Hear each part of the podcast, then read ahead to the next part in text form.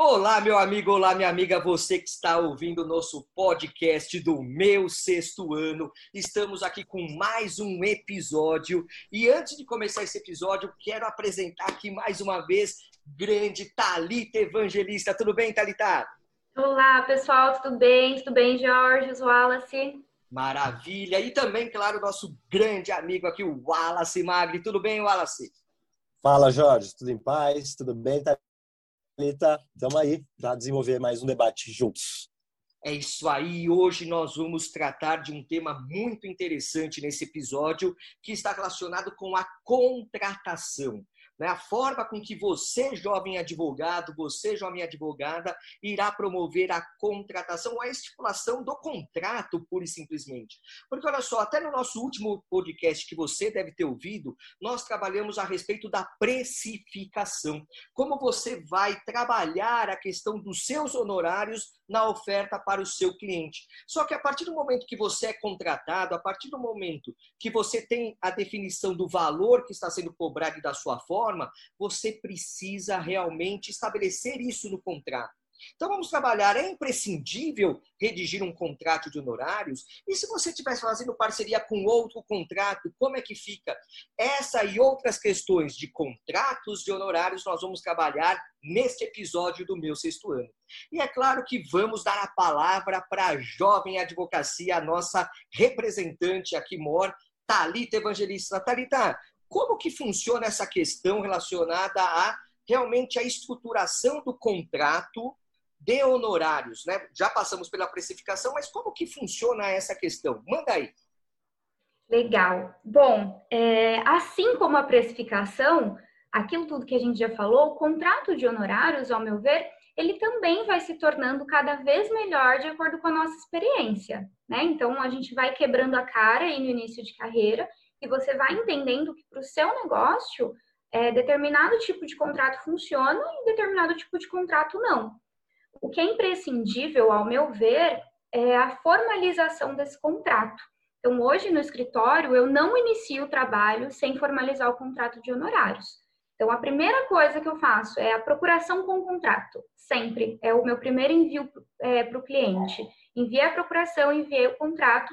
Com a volta desse contrato assinado, eu inicio o trabalho.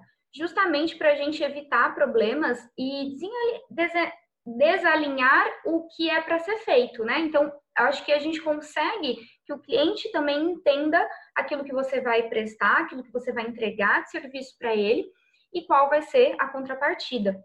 Então, até fica aí é, algumas dicas do que eu entendo que tenha que ter nesse contrato, e a gente também aprende muito no estágio. Então, se você aí está tá ouvindo a gente, você está para se formar, você está fazendo estágio, ou você é advogado associado em um escritório, peça para o seu supervisor, aí para o advogado que supervisiona o teu trabalho, para que ele te mostre ou que ele te indique formatos de contrato. Isso é, é muito bom, né? Que a gente consiga é, visualizar isso antes da gente começar a prestar o serviço como advogado autônomo. Isso contou muito para mim nos escritórios que eu trabalhei, eu aprendi bastante. Então, quando eu iniciei a minha advocacia autônoma, eu já possuía é, o meu modelo de contrato, digamos assim. É, e o principal para mim que tem que ter no contrato é a parte de considerando, né? Eu sempre inicio o meu contrato, principalmente então aqui na área de família, é, com considerando. Então eu conto aquela historinha dentro do meu contrato, né? Então considerando que fulano é casado com ciclano e deseja realizar o divórcio, que fulano possui apartamento com ciclano e deseja realizar a partilha, porque querendo ou não é uma forma também da gente formalizar o entendimento daquilo que o cliente te passou, né? Para que não fiquem informações perdidas. Então, por que, que eu estou sendo contratado? Primeiro, o meu contrato entra o porquê. E depois, o que eu vou fazer para tentar solucionar aquela dor do cliente. Então, eu acho que isso foi um dos principais pontos que eu aprendi aí nessa minha jornada como advogada, é, de alinhar, e principalmente pela minha área de atuação, né? Porque normalmente é um cliente que chega com os nervos à flor da pele e ele às vezes aumenta o que ele te fala ou ele deixa de falar coisas muito importantes. Então, quando você delimita ali no teu contrato de honorários, é, você sabe que você só vai atuar naquilo, porque é aquilo que foi contratado. É, possibilidade de acordo também na área de família e sucessões, a gente faz muito acordo. muita mediação. Então, como é que vão ficar os teus honorários se for feito acordo? Se for feito acordo antes de distribuir a ação, talvez você pode definir um valor e tentar o acordo, né?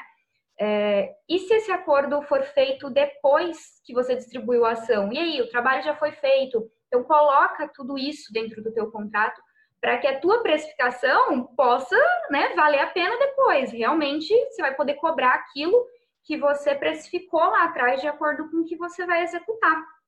Então, é, basicamente, assim, é o que eu faço hoje. Eu deixo muito claro, acho que o que a gente tem que ter isso em mente. Deixe claro no teu contrato de honorários aquilo que você vai entregar para o teu cliente. E aí, todo mais a gente vai fazendo de acordo com o caso, né? De acordo também com a nossa experiência, horário de trabalho. Então, o cliente ele vai poder te demandar de domingo a domingo, segunda a sexta, horário comercial. Isso tudo também entra ali no teu contrato para que você não fique depois é, perdido e sendo cobrado talvez por algo que você não foi contratado. Eu acho que é muito dessa visão, é, principalmente aqui no direito de família e sucessões, e como você também comentou, a questão de parceria também a gente tem que tomar esse cuidado. Então, quando o cliente é meu e eu trago um parceiro para atuar, o meu contrato de honorários é com o meu cliente, eu com o meu cliente.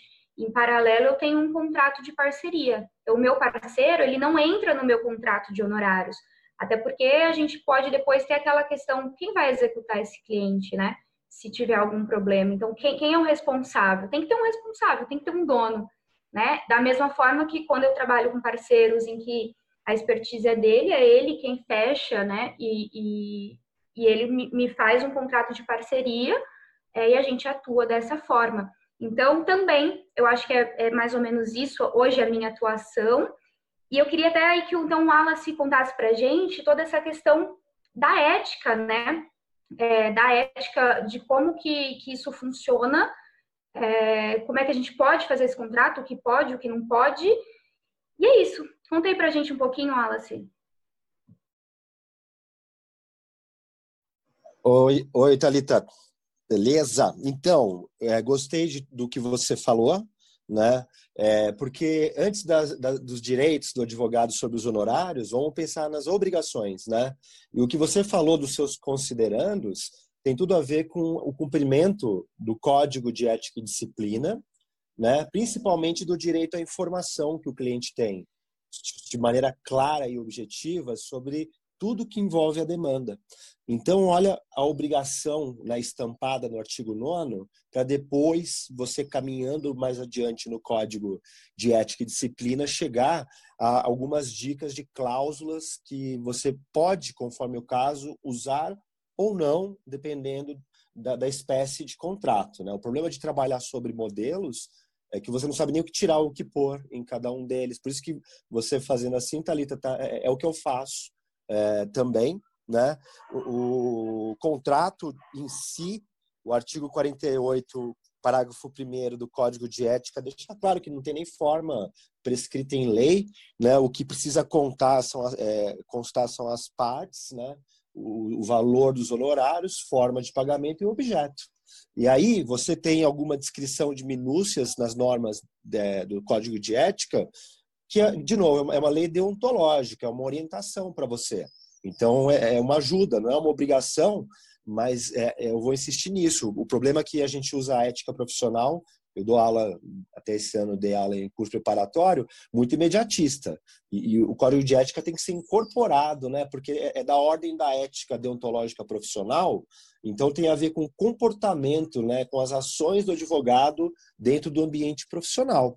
Por isso que esse código de ética agora você tem que trazer mais do que decorar um livro de consulta para que você tenha um bom panorama do que se espera objetivamente da boa-fé e da conduta do advogado, né? Costumo brincar com o cliente, boa-fé subjetiva todo mundo acha que tem, né? Agora você vai precisar, talvez, em algum momento, provar. E, e vamos combinar, gente, é, você é o advogado, você que tem a obrigação de saber o contrato, da, da importância dos documentos, da formalização. É, se você depois vai entrar com uma ação de cobrança é, judicial, tudo isso vai pesar conforme for os seus documentos a favor ou contra você. Vai pedir dinheiro adiantado para custas, como que você vai prestar contas, que a hora que acontecer, né, como a Thalita bem colocou, uma ação de direito de família sujeitas a intempéries. Às vezes, você pode se desaver com o seu cliente. Aí você recebeu demais no começo, vai ficar devolvendo dinheiro, vai configurar enriquecimento ilícito, ou o cara te dá o chapéu te revoga a procuração. Né? Então, todas essas variáveis você tem que trabalhar. Seguindo o padrão que a Thalita falou, eu estou nessa. Contrato, gente, prestação de serviços, com todo respeito, pelo amor de Deus, né? Qualquer um de nós, bacharel em direito, dá conta de fazer. Então, é só começar a escrever partes, objeto, o que, que você vai fazer, etc e tal. E depois, como eu disse, você corre lá no código de ética e disciplina. E conforme for a forma de pagamento, você vai participar em patrimônio né, de cliente, por conta do, do, do, êxito, como é que vai funcionar tudo isso. É, e lembre-se que também você vai distinguir e deixar claro para o cliente que sucumbência, se tiver, se bem que hoje em dia não anima muito, é tua, né? E, e, e ele tira o olho da sua sucumbência, porque o que você vai cobrar dele é o que foi pactuado. Contratos pactuados é o que gera a relação interpartes. Eu acho que eu quero só dar mais ou menos esse contorno né, da, da responsabilidade do advogado. Mostra para o cliente que é um rito. Depois que ele, que ele vai fazer o, o processo, quem manda no andamento é você exige os documentos em PDF, faz tudo paperless, manda ele assinar digital, porque assim você vai guardando a história né, da relação jurídica, a vida entre você e o cliente. Eu estou mais ou menos nessa onda aí, Jorge. E você? Olha, eu só tenho a corroborar com tudo que vocês trouxeram até agora, né? Tanto a Talita, é, que trouxe um aspecto muito importante realmente de caracterizar a realidade, a realidade do que está sendo pactuado com o seu cliente. Então, cada caso é um caso. Obviamente, e aqui é, a, os advogados em geral, as advogadas, e até mais notoriamente o jovem advogado, a jovem advogada, fica muito atrás de modelo né? E assim, o modelo é talvez um norte a ser seguido, mas deixa ele de lado. Né? Vamos para a real. Você tem competência, habilidade para fazer o seu contrato personalizado para aquele cliente que, na verdade, vai, re, vai repercutir tudo que você combinou com ele. Claro que com vários detalhamentos que são importantes, né, obviamente, mas você tem que estabelecer com o seu cliente aquilo que é da casuística que você está sendo contratado. Então, evitar a utilização de modelos ou talvez até criar o seu próprio modelo adaptável. Eu acho que talvez isso, claro, à luz das normas deonticas do Código de Ética, à luz, por exemplo, a Talita no ramo do direito de família, é claro que tem especificidades que devem ser observadas. Então, praticamente, quando se pensa em ação de alimentos, há uma rotina muito grande em toda e qualquer demanda de alimentos, assim como na de divórcio, ou se você está indo para trabalhista, ou se você eventualmente está indo para o âmbito do direito tributário. Quer dizer, você cria realmente padrões a serem observados no seu contrato, e aí você, claro, obviamente, vai fazer adaptações mais particulares frente à contratação em específico. Sempre, é claro, dando ao seu cliente uma visão concreta do que está sendo contratado né? a clareza que a Thalita tá, conversou aqui para gente, também a questão é de o próprio código de ética nortear realmente a informação. Né? O cliente ele tem que ter a visão que o advogado tem responsabilidades, obviamente, pelo serviço que vai ser prestado. Essas responsabilidades são próprias de uma atividade de meio, então, responsabilidade por culpa na atuação desse advogado. Então, ele precisa saber também e estar tá esclarecido a respeito desses pormenores, para depois não querer cobrar uma responsabilidade que o advogado não tem. É aquela questão de vender uma causa ganha, por exemplo. Né? Você que está me ouvindo, claro que nunca, jamais, em tempo algum, está vendendo uma causa ganha, por óbvio. Né? Então, é importante você também esclarecer isso no contrato, deixar isso bem é, evidenciado. E outra, até mesmo quando você fala em contratação, né? E o Wallace tocou na, naquele assunto, será que você não está cobrando demais pelo que você fez efetivamente de trabalho? E aí, até tocando num ponto que a Thalita trouxe, explorando um pouco mais, pensa que o seu processo ele é dosado de fases. Uma fase que pode ser extrajudicial, né? Com uma conciliação ou mediação, ou mesmo uma notificação extrajudicial, alguma fase anterior à judicialização. E mesmo quando você judicializa, você tem um procedimento que pode fazer com que, por exemplo, ao aplicarmos o Código de Processo Civil 2015, a regra é que tenha uma audiência de conciliação antes da apresentação da contestação. Então você pode, antes mesmo, por exemplo, você advogando pelo réu, Antes mesmo de você elaborar sua contestação, você pode conseguir um acordo para o teu cliente. Então, como que você vai dosar isso? É importante você colocar isso no contrato, porque a orientação que você deu para o acordo já é uma prestação de serviço adequada. Ou ainda que você esteja advogando para o autor, como que você vai dosar se a ação finalizar no acordo? Né? Ou a gente pode ir para um outro lado. Imagine você, você precisa pensar que a atuação pode ir até o Supremo, até o STJ. Então, quantos recursos podem haver no meio do caminho? Quantos agravos de instrumento, embargos de declaração podem ser evidenciados? Então, claro, a complexidade da demanda faz com que você também tenha que dosar o potencial de trabalho que você pode vir a ter que exercer às vezes não recorrendo, mas tendo que responder recursos, né? Porque você tem sempre os dois lados da moeda em razão da observância do princípio contraditório da ampla defesa. Então, é claro, nessa visão aqui nesse podcast que a gente quis trazer para vocês, é realmente uma visão bem prática de que o contrato de honorários tem que repercutir a realidade contratual, a realidade que você demonstrou e, vincula, e se vincula com o seu cliente, para que ele tenha informação adequada e clara, para que ele tenha esclarecimento e para que aí sim não haja nenhuma, nenhum ruído nessa conversa que você tem na contratação, que é longa. Né? Você vai ficar vinculado com o seu cliente muitas vezes por anos. Né? Então, as limitações, todas as repercussões devem estar bem contidas nesse contrato. É isso aí. É claro que nós vamos também explorar isso em lives. Sim, vamos fazer mais uma live lá no nosso Instagram. Sim, siga lá no nosso Instagram, meu sexto ano. Ah, não está seguindo a gente no canal do Telegram? Também, olha só, você tem acesso a informações, conteúdos muito importantes no nosso canal do Telegram. É isso aí, meu amigo, é isso aí, minha amiga. Bora lá, bora que dá. Abraço!